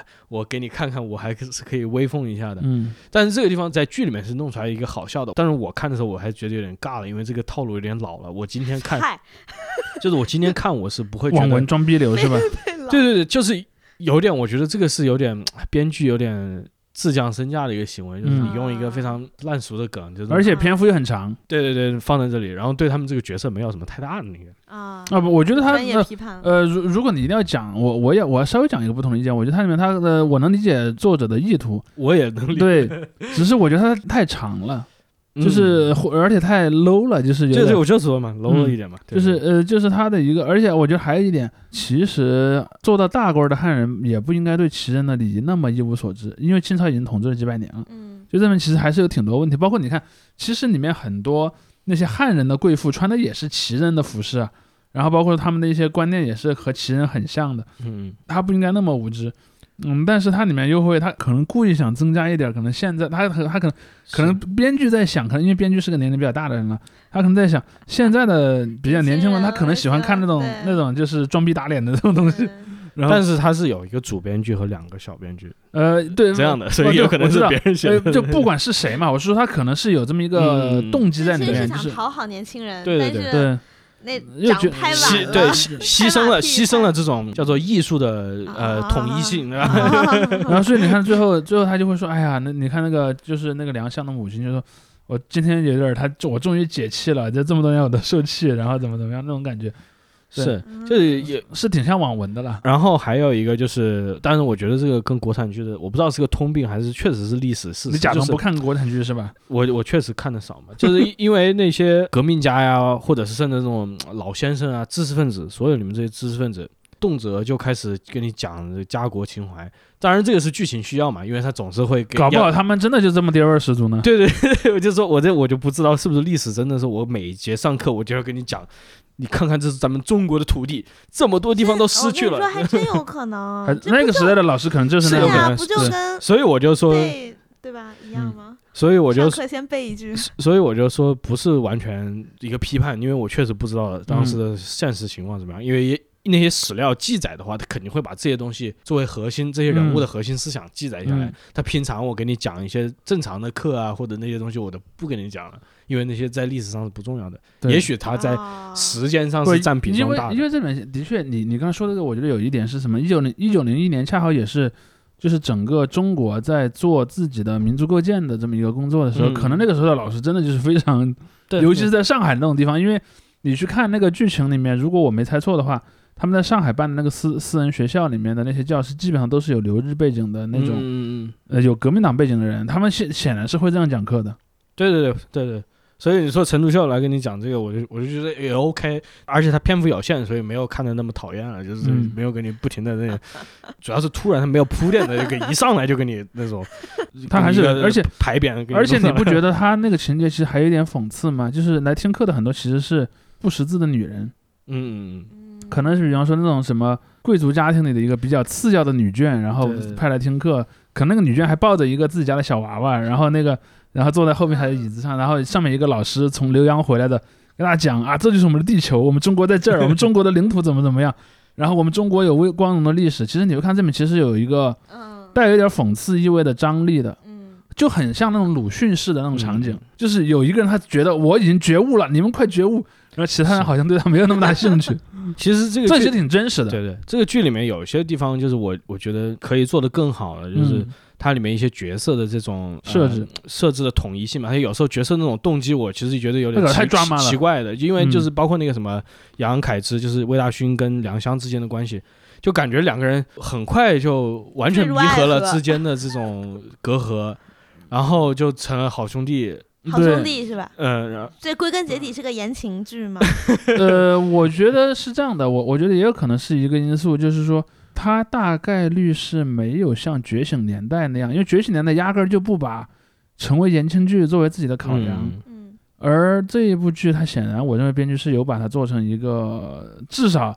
它可能至少百分之三四十是个言情剧这样的一个嗯想法吧。嗯所以你会看到里面的人物的角色，就有一种呃太多的巧合，机械降神一定要把他们拼在一起，包括有一个就是命运的焦焦点。包括就是有些人物，他有一些这种呃，如果我们用比较传统的那种戏剧角度来看，你说有一些小目标和大目标，对不对？你比如嗯说你这个杨凯之的大目标，我是搞推革翻命清朝对对对，他这个大目标，其实在你很多地方你是看不见的。他虽对然在理论上都应该是在你在他一切行为的这个一个底下，作为对一个这种呃隐藏基调的，但是他没有看到。然后另外一个角色是春夏那个角色，里面有个非常有趣的点，就是第三集还是第四集的时候，就是他被于天白哄骗之后，他开始为刚才发生的事情相当于找理由嘛，嗯，嗯他就那个他的那个姐夫就开始批评他说：“你怎么能跟于天白这种人搞在一起？”然后他还说：“我这也是干革命的，你这是懂不懂？你这就是我们这是要用行动来作为理论，我们要自由恋爱什么什么的。”但是这个地方我就觉得很有趣，她是一个这种女孩被一开始可能懵了，嗯发生这个事情懵了之后，她想想办法，她要用，她也学的那个于天白一样，用这些东西来把这个东西包裹起来。嗯然后才慢慢的发生了这样一个崩塌。但是在后面那个崩塌之后，你就发现这些东西没有很好的融合在一起，对，或者它这个崩塌的过程没有嗯没交代清楚。没有那么清楚，对，它就很简单的一个、啊，我被骗了啊，我哭，就是就是这个就少了之前的那种层次感。然后好像，这 个怎么然后然后好撒像，娇啊然后好像十分钟之后，他好像就把这个事儿完全 忘掉了。那倒没有，那倒没有，对没有，就是说我的意思是说，他其实你会觉得他转变其实有点突兀的，就是比如说。你像你刚才讲的，发生了一个事儿之后，他可能你你会有几个镜头交代这个女女的这个角色秋红嘛， 嗯她有一些懊恼或者说失望或者说困惑。后来呢，她姐夫又质问她，她就跟姐夫辩论，辩论之后再往后，你就会觉得那一段她的心理的发展，其实有一点儿，我觉得没了是吧那对，或者说至少不太清晰了。他会有这样的问题在在我看来啊，包括说你看他后来那个于天柏要去知道爆炸案，他又果断的去当志愿者，要去协助那他他倒没有，果然他是被裹挟去啊，了。我知道嘛，我知道嘛。哦，我但是它里面有一个地地方，他最终是自己选择做这件事儿的。但是这个这自愿我倒说不上，就是半推半就吧。对，就是、呃类似这样的一个场景，他他我就觉得其实是有，当然可能各花入各眼了，但是我觉得这里面其实还是有很多，我同意那个大判断，就是这里面的人物的动机和逻辑其实是有一点生硬的。但这也也有一个因素是什么呢？有一个因素就是说他可能就有点像我先决定了要把那样那样那样那样的一些事儿写到这个人物里去，嗯然后我再来开始写这个人物，嗯，而不是说因为这个人物是这样想的，他要去做那样那样那样那样一些事儿，就是有一个从哪儿出发到哪儿去的问题。嗯比如说，我可能是一个类似于命题作文，我要把从公元一九零一年到什么公元一九二六年之间的怎么样，都二十多年的事儿，要包到我的一某一个人物的命运当中去。嗯那这样的话，他只能那样做，嗯，可能他会有类似这样的一个想法。也有可能就是纯粹一个创作问题嘛，就是因为多个人在里面，然后经过了多次修改，里面就会出现这种状况，这也是嗯，很对，这也是很合理正的。常，对对。对但是问题就是回到这个大的制作上的问题，在于你这种东西你不拍不弄，你是不会变好的，嗯，你只会越变越差，你会变得越来越单线条，而越来越基本上变成这种小短剧，一个短剧接着一个短剧，一个短剧，没有人物可言。我都不需要，甚至就是剧里面有不错的这个历史还原，有非常有趣的这种历史背景的刻画，一些事件的这种提及，这都是加分项，嗯但不是核心项。你这个核心项当然还是你这些人物，你这些故事要好看呃，你这些台词，对你这种叙事性强的，你要有一个不错的情节。嗯，这些东西它不经过这种锤炼，不经过多次的尝试，是没有办法变得更好的。所以这个在各种背景下，无论是这种就别人说比较敏感的1840年后的历史背景，还是甚至现在这种都市背景的故事，都陷入了一个问题，就是大家很容易就被里面的角色给冒犯到，或者被美里面的设设定给冒犯到。我也会被冒犯，就是。我经常看到别人说把一些剧里面的片段截出来嘛，就说这个地方什么这么爹味的言论呢、嗯，就是里面有些男角色、女角色，他们就是爹味言论爆表这种嗯经常也看到。但是呢，我也不会说，我就觉得这个是你这个艺术发展不成熟，或者说因为单向的一种发展造成的结果。我不认为你就强制想让这个编剧你不要跌位，这个是你没办法让他改正的。那会不会那个角色他就是个爹呢？有这样的，但是对吧啊很就很，但是也有很多剧，它就是把这个作为一种，特别是那种呃有些都市剧嘛，它把这个作为一种人物强势的这种形象啊，它就把它作为一个非常正面的东西刻画，也有的。嗯，嗯，因为我是觉得，就不管小说也好还是什么也好，你只要这个人是个人物，他他说出对他该说的话，对吧？比如说他就是个变态杀人狂，那他说出很，对吧？很 咱们很的反人咱类的话，那就咱们很现在正剧里常对啊。很少有变态杀人 狂，那那那那小说里还是可以有一些的，对所以这个我觉得要建立在人是的基础上。是，所以我的我的这个原则，我就说我这些东西我觉得没意思，我就不看了，不就行了？对，但这个事情会让我觉得，就是现在大家的在网络上的道德要求特别高，都是道德洁癖，嗯让我这个处女座自愧不如。 我是要吗我稍微往前推荐两个讨论，我觉得第一个讨论就还是回到我们刚才聊这个剧本身的，就我我因为我想说的核心还就是你说的这点，就为什么人们的这个所谓的这个洁癖越来越强？我觉得第一个因素是，其实你注意去看，我们刚才说到了，就是在改革开放后，就是一九七八年之后，呃，所谓的创作自由其实是多起来了， 嗯，包括各种各样对历史人物的嗯更多元的判断，其实也就逐渐起来了。你会看到后来，比如说关于什么太平天国啦，关于什么洋务运动啊啦。嗯嗯关于什么甲午战争啦、辛亥革命啦，很多很多的作品都出来了。当然，它可能大基调还是跟我们刚才说的《一八四零史观》是没有什么区别的，但它可能在里面的一些具体的人物的判断或者一些具体的事情的判断上，出现了一些不同的看法。嗯嗯可能比如说有些作品还是用那个很标准的那套嗯标准答案在写，有一些他可能就会稍微不一样，比方说老是被骂的走向共和嘛，可能就啊，你看走向共和不就是告别革命论嘛，啊就怎么怎么样，然后就就就类似这样嗯，的美化里红章，那梅花里红章，包括说你看最近就我之前在我们听众群里也说过这个问题，就是你看最近就似乎在类似于观察者网这样的地方就出现了一些人说，我们现在要开始反击李鸿章翻案风。我其实我其实就挺纳闷儿的，李鸿章翻案风都是好多年前的事儿了，早都已经结束了，你去反击他干嘛呢？ 而且事实上而那个，且先问有没有，再问 对，而且还就就算有李鸿章翻案风，其实也不是你们所谓的公知在给李鸿章翻案，其实恰好是官办的一些机构在给李鸿章翻案，但他们可能又会发明另一套言论说，我们的官方电视台、我们的宣传部、我们的出了内鬼，呃啊出了内鬼了，然后嗯，内鬼渗被透了。控制了。他们经常就会引用那个什么，哎，《人民日报》不就是个二流财报阀纸嘛，或者类似的，或者说什么财阀资本，包括我们之前有一期节目也聊过京圈儿这个问题嘛，嗯你们就会去看到说，京圈儿也好，资本也好，内鬼也好，或者说什么叛徒也好，类似那些词，它其实都成了一种模糊的嗯，指称。这个指称只要一出来，他就说，反正我说不明白的地方，我就把这个锅甩给这己，就是小学生吵架那个死句号。对死 句号。然后包括说这次我昨天晚上在看这个剧看的时候，我也同时在搜网上对他一些讨论，我就看到有一个观点说说说说什么呢？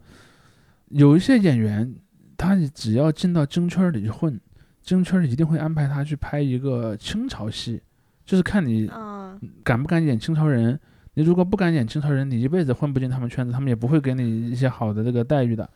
然后呢，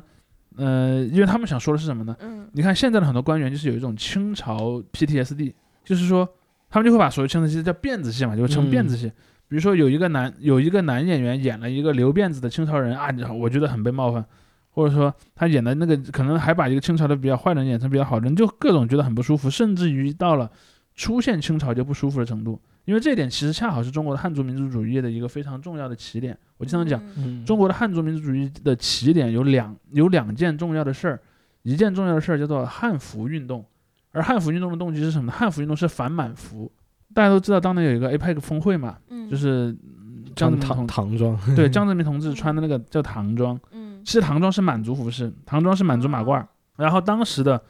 中文互联网上，我我查阅了后来的很多自称是汉服运动的那些历史记载的一些帖子和一些人的访谈，他们都这么说：说我第一次意识到这个所谓的汉，就是我们的所谓民族服饰问题是什么呢？就是这个 APEC 唐装问题。嗯 因为 APEC 唐装呢，官方媒体出了很多报道，说你看这是一个能体现我们中国的传统文化、嗯中国的历史文明的一个东西，而且名字里还有个唐字，嗯，对因，为唐经常是被认为中中国人的代称的嘛。嗯因为你看，被用来作为中国人代称的，其实是有三个主要的王朝，就是秦、汉、唐。嗯，这三个王朝是名称是最容易被用来指代唐汉人的，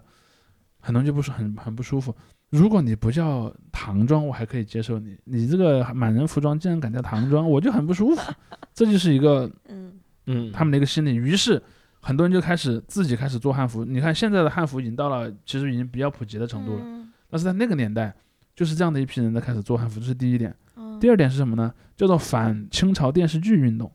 就他们就说，你看我们九十年代的时候，我们的那个中央电视台天天播的是什么？康熙王朝啊，雍正的 雍正王朝，就是康雍乾三呃三部曲，陈道明，还有什么还地方电视台播的是什么呢？地方电视台播的就是什么《还珠格格》啊，啊，嗯什么纪晓岚啊，就说你打开啊，你好像打开电视台翻来翻去，就是那种带清着朝 party 就是个清 hold 朝住姐的对，那个，就是各种各样的清朝的这种、嗯这种题材。他说：“难道我们汉人的文化就不值得展示吗？难道我们汉人的文化就被忽略了吗？寻秦记》呀，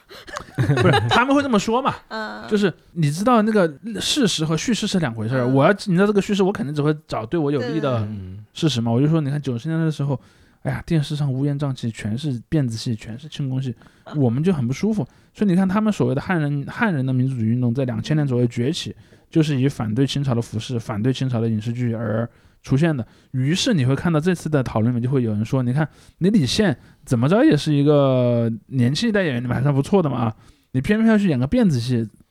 然后他们就会进一步知道一个阴谋论，说这就是因为京圈儿要对新来的演员做服从性测试。如果你是作为一个新演员，你进到了京圈儿，你连辫子戏都不敢演，说明你以后肯定也不会听我们的话，我们就排挤你。然后，但这个也是一个叙事嘛，嗯也跟真实是没有任何关系的。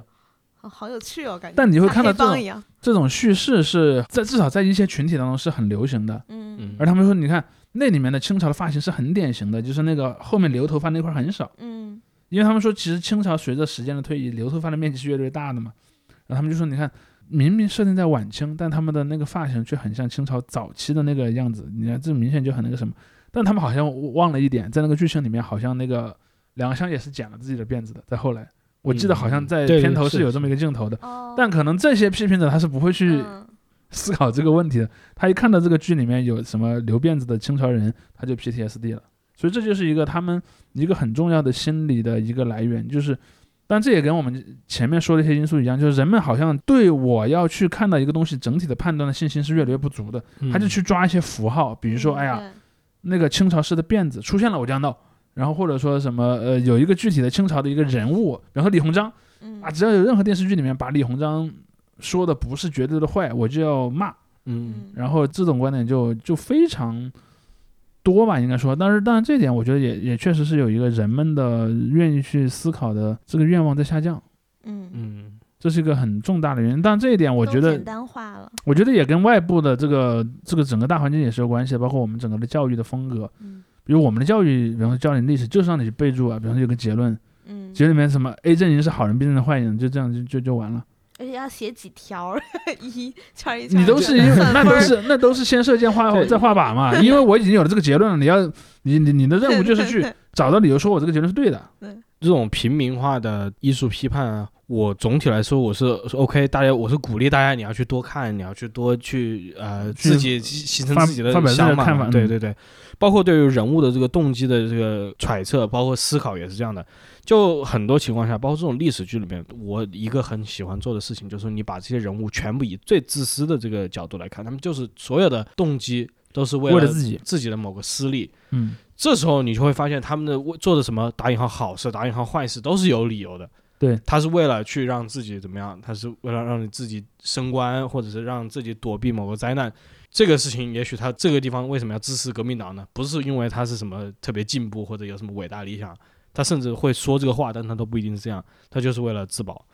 他这个地方为什么要镇压革命党呢？因为是他也为了自保等等，就是你会你会用这种一些非常基本的一些角度去看的话，这些东西也很很简单。因为你就说说拿把人当人看嘛，对，把人当人看，这个也是一个很说实话是个很简单的事情，跟你把人当好坏看是不上不相上下的。但是我觉得也很多人他也是一个对于现实的担忧嘛，他觉得我自己怎么能，或者是他觉得别人能怎么能就完全自私呢？或者是完全以这种没有外在的一个驱动来为我自己来做什么事情呢？嗯，因为他这样看的话，就发现我自己做的事情并不是在符合这个标准，我做的事情并不是在为我自己的利益而做啊，我为什么要做那些事情呢？对吧？这也许会产生这种疑问了，所以他也许在现实中规避，他觉得对于他自己来说，有一个宏大的叙事在背后驱驱动着他，无论是家呀、国呀还是什么，无论是什么，于是他就会把也许把这个投射到他的电视剧里面去，他觉得嗯这些人物也应该有一个宏大的东西，然后宏大的东西是非常直接的。是好的，是要不进步，要不就是反动。我反而觉得这是一种自私了。就这些，我觉得这些批评者很多，他其实自己并不是什么理想主义者。坦率来说，我完全不相信这些人是当中任何人是理想主义 者。对他是这样的，他是这样的。我希望这个世界的其他部分是一个有非常黑白分明的东西的，自己他自己其实是在当中隐身其中的。但就是这个，甚至是跟上一集关于作曲家这个联系起来嘛，在他们自己的这个想象中，他们已经把自己说服了嘛。就是我们可以去说他们不是理想主义者，他们是自私的人，但是在他他们自己对，看来他，会他会这么想自己。他是没有一个这种自私的在里面的，他背后都是有一个。就但像我他说这的个就是在甩锅呀，他把都甩给他给自己找的那个和对他已经合理性他已经啊甩就锅，他已经甩出去了，彻底完成了，对不 他已对经甩出去了。之后呢，啊他就不用再演了，就是就是相当于什么一个一个已经他自己内部的那个小的逻辑已经对已转起经来嗯洗了，洗已经洗脑成功了嘛，就是按或大者家自我洗脑吧。按按大家喜欢说法，就是彻底异化的这个人嘛。嗯，就是他把自己完全当做一个物品来看了。所以我觉得这个也是很多人一个投射嘛，他觉得这些电视的角色也不应该有做出这么自私的事情，他应该有一个高的尤其是东西，正面角色一个东西对在引导着他，嗯，所以他才会去干革命。他不是他不完全是为了个人或者怎么样，他必须要有这些崇高的。我不是说在这里，当然不是说否否定崇高或者否定理想，因为这些东西是依旧存在，是存在的好好的。只是说你不能强行要求了。对对，我就我就说这些东西有时候是很模糊的，有时候是弱于你这个个人动机的，有时候是强的，这个嗯全是看甚你至这有个些时候可能是你自己事后追风的，对对比对，如说我可能干完一个事儿，我干那个事儿的时候，其实我并没那么想，但是事后我觉得，哎，我把它解释为我的伟大理想的一部分，好像嗯好像是更合理的。对对对，你包括你是你甚至就拿清末民初的历史来看，你说武昌起义的时候，那第一枪肯定不是为了革命开的嘛，它我也是不是个有计划的事儿，对对，我就我就是为了，比如说我我烦我这个这个军官屌我太久，我真的我忍不了他了。一开始其实是因为那个有一个那个嗯名单泄露了嘛，他为了他为了先下手为强嘛，对他对有这样的一些对，因素就在是里陈面。胜吴广那个故事嘛， 呃，对， 包括说你说陈胜吴广起义，他真的是为了啊，我要推翻一个腐朽黑暗的王朝吗？也不是，对，他只是说我们快死了，我们如果不反也会死的，那干脆反一反好了。是，然后，当然他事后可能会你会追风说啊，陈胜吴广都是什么但呃起义的但领就袖嘛，是事事情会发生了变化嘛。你武昌开了第一枪，你开第十枪的时候，那可能动机就不一样了。你就说对这时候，哎，领袖就发现你，哎，这个时候既然事已至此，革命的时候就到来了。包括陈胜吴广也是这样嘛，陈包胜括吴李广自成也是这样 的。李自成可能一开始他只是个被欠了工资的一个一个一个事业单位小职员儿，后来他怎么也能想到他怎么还成了一个起义军领袖，把一个落后的王朝给打翻了呢？ 对，所以甚至改变了整个东亚史。所以这种历史中有巧合，但是也有这个宏大的东西。它宏大的东西往往它不是第一时间出现，但是它嗯永远是做的有一个暗线，跟这些真实的事情不知是在不停的进行交互的。这个我们经常讲的所谓这种历史的偶然性嘛，其实就是这一点，并不是说它这个一切都是随机发生的，而是它必然产生某种偶然，对然，后它偶然是符合某种必然，就是这样的一个情况。但辩证法，我我我我觉得一个比较悲哀的地方是什么呢？就是如果说在七八十年代甚至更早，呃，要求要去呃下架掉这种嗯争议人物，其实其实是体制内的审查官在做这个事儿。对而最近的这十几年以来吧，面慢慢的变成了这个一部分观众吧，至少是一部分观众，当然这个观众群体可能也在慢慢的变大嗯。的一个主动要求了。而且我感觉现在好像咱们的那个上面的那一层有点儿怕了，还是怎么说？呃，会有这个因素，就像那个我们这次讨论过的这些剧一样，你看这些剧为什么能够立项成功，为什么能够能拍，为什么能拿到那个上映的许可证，其实广电都是看过的。就是广电的广电的那些工作人员、那些审核官，以他们的那个观点来看，他就我觉得这还好吧。但他们发现，他们已经是老革命跟不上新问题了。嗯，就是现在新一代的就嗯这竟些，嗯然可以这么解读，就是对现在这些小将的这些思维，已经已经是他们所无法理解的了。所以你说咱们就一边儿抱怨审查严格，但是这个审查比这啊，但我还又严有一格个，不同的意见，就也也就跟你刚才说的那个例子一样的，嗯，不是同一拨人，不是同一拨 人，啊就是审抱怨审审查的严也不是就抱怨审查严格，因此我们出不了好作品的人和这个支持举报人不是同一拨人。啊，就还是我我回到我刚才说那个逻辑嘛，嗯有一群人是无论如何也不会举报的，有一群人是可能会举报的，嗯就无论如何不举报那帮那帮人，他们态度从来没变过，嗯是谁我都不举报你，我就支持你，我不喜欢的作品我就不看。那群人的观点是相对一致性很强的，可能有一部分人他是左边这群人，就是这个他会举报那些人，他可能他一方面我本人确实举报掉了一部分我认为坏的作品，但另一方面在某些夜深人静的时候，我又会讲，哎呀，我们中国的文化产品好像怎么竞争力又不好啊。但这群人可能是有的，但他不是那个所有的这样的一个人，你明白吧？就是因为真正的那个完全不支持审查人，他从来就没变过他那边，他也不去，我不会在夜深人静问这样的问题，因为他很清楚知道这个问题的来源是在哪里。我感觉我就是我看到的一些人，包括我有几个朋友也是，虽然我不知道他们听不听我们节目，知不知道我在说他，就他是属于那种我想看，那你就得给我出来这个东西，只要我不想那看，这也是这这种，这么这也就是一种巨婴行为嘛， 嗯，对，就所以是他就会嗯，就就是他就会一边骂广电，一就边是儿举 报，是这样的，我只支持我个人的自由，嗯比如说我爱看某种特定类型的日那个所所谓日本动作片，嗯，我希望广电总局能够让它引进进来。嗯但是其他所有的，哎呀，其他的都好恶心啊！我不想看这么纯爱垃圾的战东士西，这么东西，这么垃圾的东西，怎么会有人喜欢啊？他们是有病吧？快给我禁掉！嗯这种人肯定是有的， 嗯节目最后的话，我还想到，但我相信我们听众里面应该没有啊。肯定没有 节目最后我还想提一个，就是将来会发生的一个事情，就是嗯关于啊预言家咱们国产的这个《三体》的这个事情，因为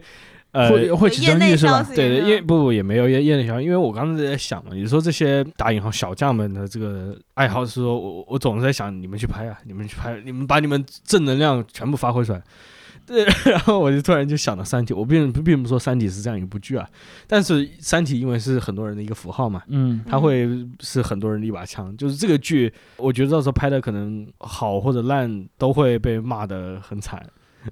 我现现在的看现在看的这个哎烂的样子还是盘面比较大的。你你说的这个倒想起我前段时间在在网上跟一帮网友的讨论了，我当时就说说拍《三体》这个问题，我说你看啊，《三体》这个问题里面有一个最核心的雷点是什么呢？就是前面有一段关于文化大革命的剧情。嗯嗯，对我说，如果你在国内拍呢，会有一部分人觉得啊，你这个辱华了，你这个怎么能拍我们这个历史上的阴暗面呢？我说，如果是我，我是导演呢，那你这才是辱华，人家是觉得你你怎么把它当阴暗面来拍呢？那呃但是剧情就是那样的呀，因为剧情里面就是那样的，就是原作剧情就是那样的。我说你要不不拍，但是不拍你就失去了《三体》第一部里的核心的点，对就是叶文洁为什么那么想要让三体人进来嗯攻击地球？我说如果我是导演呢，我就会拍这个故事没有发生在中国，是发生在秘鲁。是发生在秘鲁的这个就是左派革命当中，然后最后 呢，误秘鲁杀的一是个不是对我说这个最后其实是那个全是泰国警察？ 然后最后里面可能是什么呃什么波塞达斯派的这个问题。最后你看，我把这个故事改成了一个波塞达斯派的故事，而不是一个中国的文革派的故事。那这样我就回避了。但是但是朋友们朋友们请注意，我如果这么做，我又犯了另一个错误。我犯犯了文化挪用的错误，我把一个原本按剧情应该发生在中国的故事改到了，你就这个就是很多网友对那个应该是 Netflix 还是嗯哪家，Netflix 版的对那个版本的那个批评说，你买了我们中国的一个小说去改编，为什么那个演员表全是外国人？啊哦对对对对对，我很不满意。我说就会碰到那样的问题，就是最后，最后你你用这两种解决方案是会各自得罪一批人。所以戏份最满的这个情况就是 Netflix 跟腾讯同时播这 个，那我真的是这个好戏，但他们应该，他太们气他们应该了是拍了两个版本吧，应该就是这两个两个版本就同时上嘛一，起骂 一起骂一一起骂，对对，对我看着看觉得这或可能还有一些人同时骂到两边 儿。对对对，就都就这也是垃圾，这也那是个也是垃垃圾，对对对。哎哎，说到《三体》，最近有一部日日本的番里面出现《三体》梗了，就是什么又又脱水又搞纸片人，你知道吗？好啊事 儿，我觉 OK 嗯得差差一个小番外。对，什么时候日本人再拍一个版本？这么喜欢，对吧？哎，不哎是日要本人可以要拍那真个嗯人版《海贼王》了吗？不是，如那果个也是 Netflix 那版的，嗯对啊，也是。如果日本人来拍《三体》，我倒觉得他可以把那个放在日本那对啊个是可以放在日本。安保安保斗争那个背景下，什么大学生，然后那个武但是斗不用，我我记得在那个什么某战地的有某一个游戏里面，应该是那个 Bad Company 二里面吧，就是讲就是日本在二战时期开发出来的一个这种末日兵器密是吧？末日兵学对对，我就是 你放你放在这种二战时期也一样还啊。真有嗯可能日，因为日日本人那么爱《三体》，销量那么高是啊，他直接把它一改，这个里黄面还有好的角色起名风格也是日本式 的嘛？啊，对对对吧帝帝国在某个小岛上面做出了什么样质子的啊神奇实验？对，让谁来演质子呢？哎，日语说质子应该怎么说？什么什么撒透抠？西抠，对质是撒透西，但不知啥道。东西抠？嗯嗯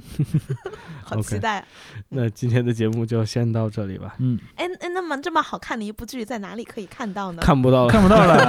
大大家可以植入失败。诚恳的向爱奇艺就是说一下我们想要批判的这个批判的看看对看 就和以前我以前在我们图书馆借过一本那个很早出版的那个，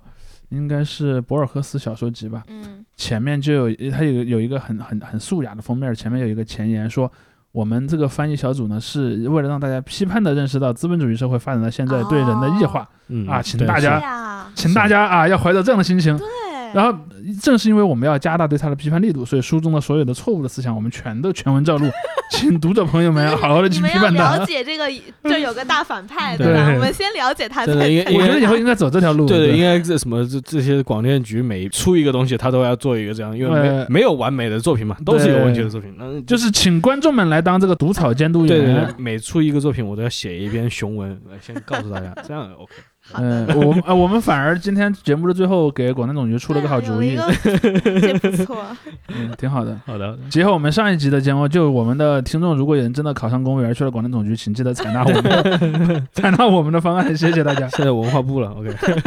没有广电局还是在 啦，啊，我就说文化部负责影视的很多嗯地好方的呢嗯，OK，拜拜。拜哦，不是文化拜。部，宣传部啊，是你到底能不能行？姚 嗯不笛是是这样的，电影局在宣传部，但是广电还是有广电，广电局还是在国务院体系里的。啊哦，好的呢，